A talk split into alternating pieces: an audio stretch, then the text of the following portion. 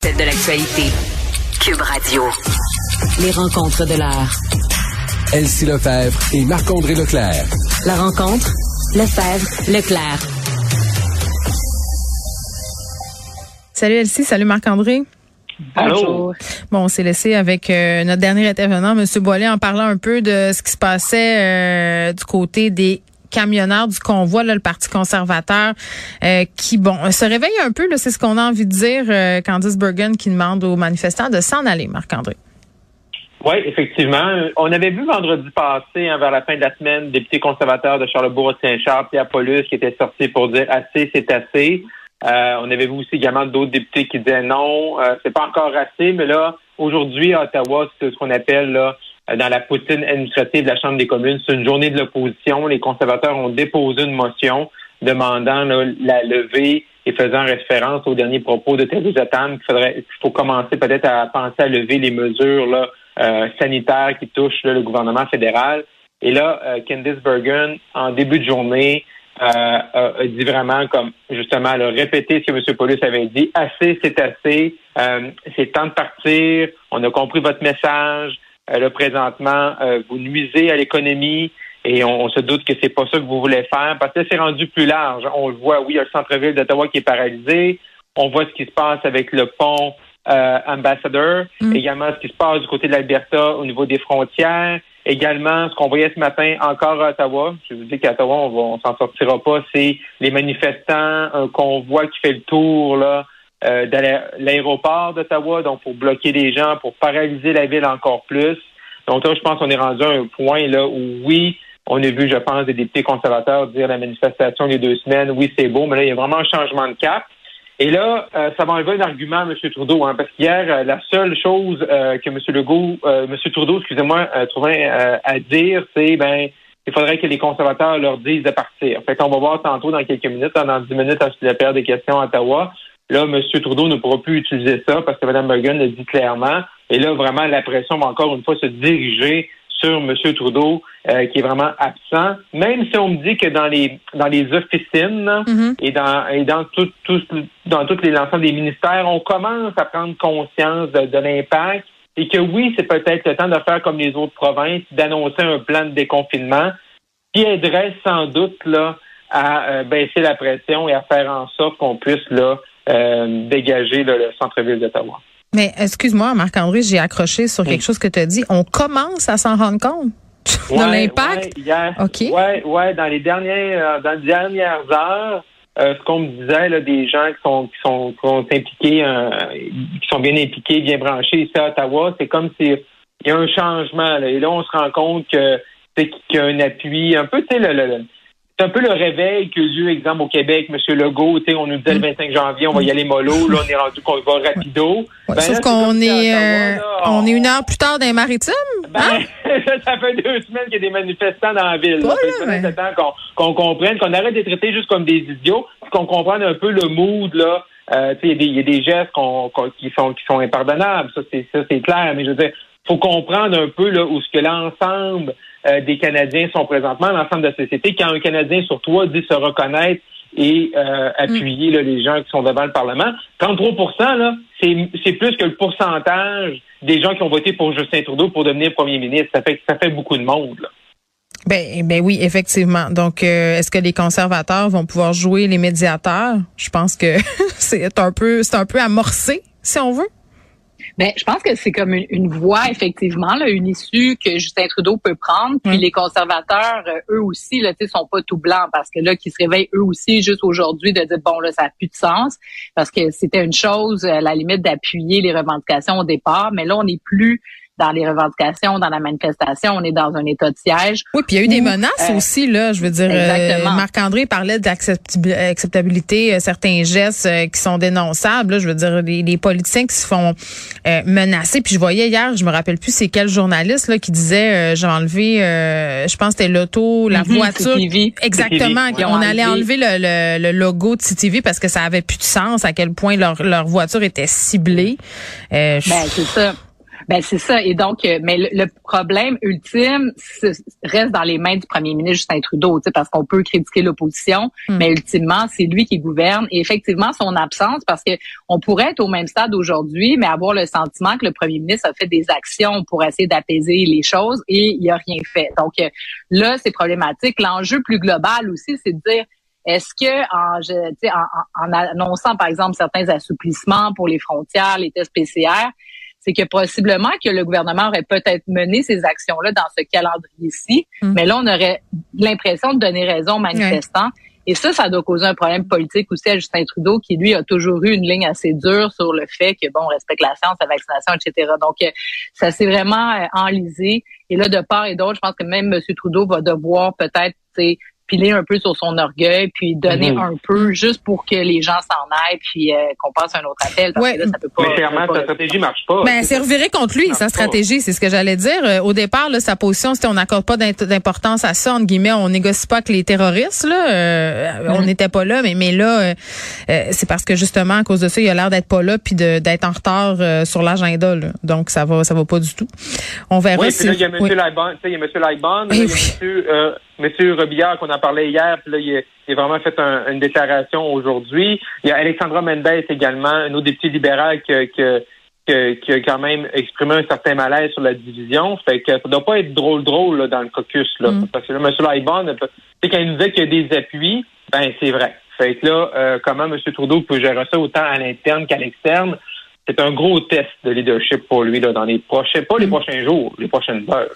Ben, Puis là, l'approche, ben juste euh, l'approche qui va être employée va être euh, aussi délicate parce que bon, si on fait venir les forces policières, normalement, ils ont des outils pour être capables de déloger ces gens-là, mais là, ça reste que c'est des gros camions. Est-ce que euh, il va y avoir de la violence, de la force qui va être mise à, profit. Et là, ça pourrait créer un deuxième problème politique parce qu'on est quand même sous les pieds là, du Parlement fédéral. Donc, l'image aussi que ça mm. donne du Canada euh, c'est problématique, d'autant plus que le mouvement ben, semble repris à, l'étranger et donc les images mm. circulent en boucle. Ah oui, puis attends, là, là, je vois des images à LCN, euh, aucun remorqueur qui veut déplacer euh, les poids lourds. c'est comme, c'est parce que c'est ça, ils ont, un, méchant problème et le problème doit être géré. Là, puis tu me disais la, la, la complexité de l'opération, si on veut les faire dégager, là, moi dans quelques instants, un peu plus tard, je vais aborder la question des enfants dans ce qu'on voit là. Là, ils sont une centaine. donc voilà, on revient, oui, on revient chez nous au Québec. On continue peut-être à parler euh, des menaces envers les politiciens. Elsie, tantôt, je disais euh, euh, François Legault qui accuse les oppositions peut-être d'encourager la... Moi, je comprends pas trop qu'est-ce qui se passe. Ben c'est ça. Donc les de, part et d'autre, je pense que du côté des oppositions, mais aussi du côté du premier ministre, la ligne est fine de, de, part et d'autre. Donc bon là, ce qu'on a su, c'est que c'est ça. Il y a des journalistes qui ont eu accès à, des gens dans le convoi à Québec, et donc euh, il y a eu euh, des gens qui se sont exprimés, qui en ont vraiment assez, qui sont plus capables de vivre avec cette situation-là, et donc qui seraient prêts peut-être même à user des armes. Donc euh, on comprend que les leaders du convoi ont dit non non non, calmez-vous, calmez-vous, mais il y a quand même des gens dans la société qui pourrait possiblement passer à l'acte. Donc, bon, la sécurité va être renforcée pour tout le monde, mais ça amène la question de qu'est-ce qu'on fait de, de cette frange de population qui s'est radicalisée. Bon, là, il y a des électrons libres, mais il y a aussi une autre portion là, qui est non négligeable qui euh, adhère plus du tout euh, au consensus social sur la COVID, mais qui, que c'est plus large aussi. C'est le gouvernement, les médias, etc. Donc, euh, Gabriel Nadeau-Dubois est sorti pour dire, bon, on doit prendre acte de ça et on doit euh, essayer de calmer les choses et pas attiser euh, les braises. Là, OK, mais est-ce qu'il peut développer euh, sa réponse? Parce que qu'est-ce que ça veut dire exactement? Parce que ben, c'est ça. C'est là où la réponse du premier ministre est aussi intéressante parce qu'en quelque part, on peut pas non plus cautionner parce que des gens sont écœurés de dire bon ben là, donc, c'est très délicat, mais je pense que de, part et d'autre, le premier ministre a raison de dire aux oppositions, faites attention, vous aussi, de pas mais les oppositions, c'est important aussi de rappeler au premier ministre que ben, lui aussi, là, il fait partie du euh, de l'équation, puis qu'il a, qu a intérêt, lui aussi, à à peut-être le dialoguer puis euh, peut-être mieux comprendre l'exaspération ben, Moi, je vais revenir sur notre discussion avec Vincent Dessureau euh, un peu plus tôt lorsqu'on disait, puis hier, j'avais Paul Saint-Pierre Plamondon qui demandait un peu la même chose, euh, que les décisions importantes du gouvernement soient prises de concert avec les oppositions, comme ça, tout le monde assume. Sais, à un moment donné, c'est parce que le, parce que tu sais, Vincent le soulignait, les élections s'en viennent. Euh, tu sais, à un moment donné, c'est facile de pelleter dans la cour de l'autre les mauvaises décisions, puis de dire ah ben nous on n'aurait pas fait ça de même. Donc, s'il y a une certaine euh, euh, concertation, ça devient plus difficile là, pour les oppositions de, de faire de la récupération politique, Marc André. Non, effectivement, si tu es impliqué dans les décisions, c'est dur pour pour eux d'aller d'aller chialer sur la place publique. Mm. Sauf qu'une chose qui est certaine, c'est qu'à partir du moment, tu sais, je veux dire, l'opposition ce matin, là, joue un peu sur la ligne. Tout le monde joue un peu sur la ligne. Là, on, on sent qu'on est en élection puis il reste moins que huit mois. Euh, je veux dire, tout ce qui est la violence, là, on peut pas dire le gouvernement là incite à la violence. Ça, je pense qu'on va pas aller sur ce terrain-là. Le terrain où l'opposition doit aller, c'est qu'on apprend hier par exemple, euh, tu sais que la l'INSPQ n'a pas été consultée, n'a pas de documents par rapport à, l'imposition du couvre-feu, l'imposition du code QR du passeport vaccinal. C'est là que ça l'entache un peu la, crédibilité du gouvernement quand ils disent on, écoute la science, on écoute la science, on écoute la science. Mais si l'INSPQ, par exemple, euh, ce qui était euh, relevé là sur les médias sociaux par Thomas Gerbet de Radio-Canada, ben si si, si on consulte pas l'ISPQ pour ces pour ces décisions-là et on, on dit qu'on suit la science, la science, ben si l'ISPQ pas consulté, vous avez consulté qui là? Et ça, ça n'aide pas présentement, je pense justement aux, gens à adhérer et ça fait en sorte que les gens commencent bien sûr à remettre en question. Euh, ben on a un plan jusqu'au 14 mars, mais là, le gros morceau qui va rester, c'est le passeport vaccinal. C'est sûr que ça n'aide pas le débat quand l'ISPQ dit ben j'ai pas été consulté, j'ai aucun document, puis je peux pas vous, vous faire d'études là-dessus, c'est pas super bon pour le gouvernement. Elsie? Puis ben une fois, c'est ça, Marc-André a parfaitement raison, mais ceci dit, une fois qu'on a dit ça, euh, les oppositions, je pense que le Parti libéral, le Parti québécois, Québec solidaire sont relativement de bonne foi, puis bon, tu partagent une vision relativement commune de la société, mais de l'autre côté, on a un autre parti, celui d'Éric Duhem, qui lui, euh, ben justement, le fait le plein euh, de l'insatisfaction de cette frange plus radicale, qui, oui, tanné des mesures sanitaires, mais qui est surtout tanné ou n'adhère pas à, cette vision un peu gouvernementale, la participation de l'État, etc. Et là, ça devient complexe. Est-ce qu'on est capable de ramener un Éric Duhem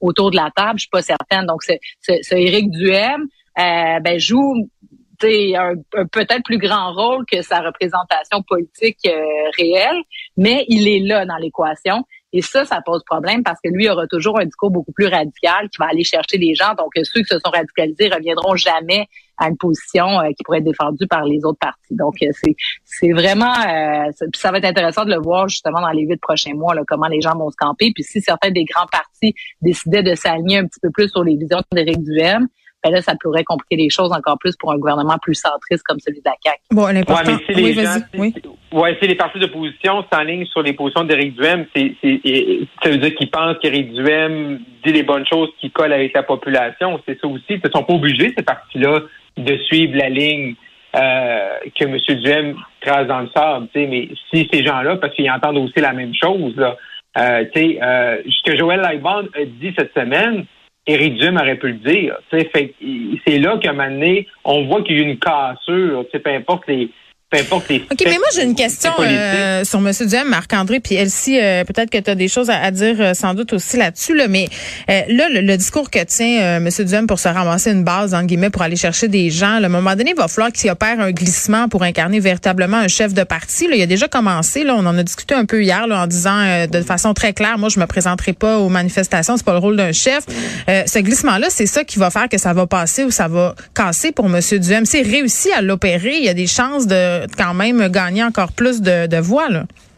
Oui, effectivement, surtout que là, on est dans les mesures sanitaires. Il y a un horizon jusqu'au 14 mars. Après ça, il va rester le masque. Et après ça, ça va être quoi ses sujets? C'est ça, là? C'est quoi son sujet? Parce que rendu cet été, une fois que tout le monde, on a retrouvé là, une hmm. vie comme dans le bon vieux Qu'est-ce qu'il propose? Il va avoir encore une locomotive, un narratif pour demander à ces gens-là, ben, restez avec moi ou venez dans mon parti pour être capable de... Ça va être quoi son angle? Il parle souvent de santé. Est-ce que le, vraiment, il peut s'incarner comme étant la seule personne qui peut faire un changement au niveau de la santé? Quand M. Legault, M. Dubé euh, promettent une, une, refondation, une restructuration du, système?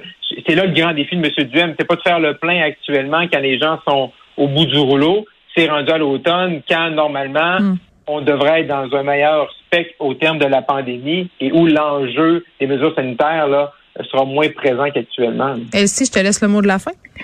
Ben c'est ça, c'est vraiment complexe. On est dans une période charnière. Je pense qu'au Québec, euh, tu sais, la solidarité sociale, tu sais, on peut dire le consensus social existe encore. Il reste que quand même 70% des gens qui respectent encore la vision euh, établie par euh, le gouvernement face à la gestion de la crise. Donc 70%, c'est une base solide.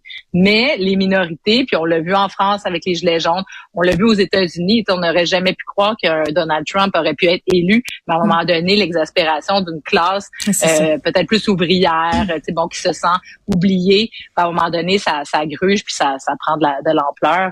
Euh, on est dans une période euh, charnière complexe, je pense, d'un nouveau politique et social. Merci beaucoup. À demain.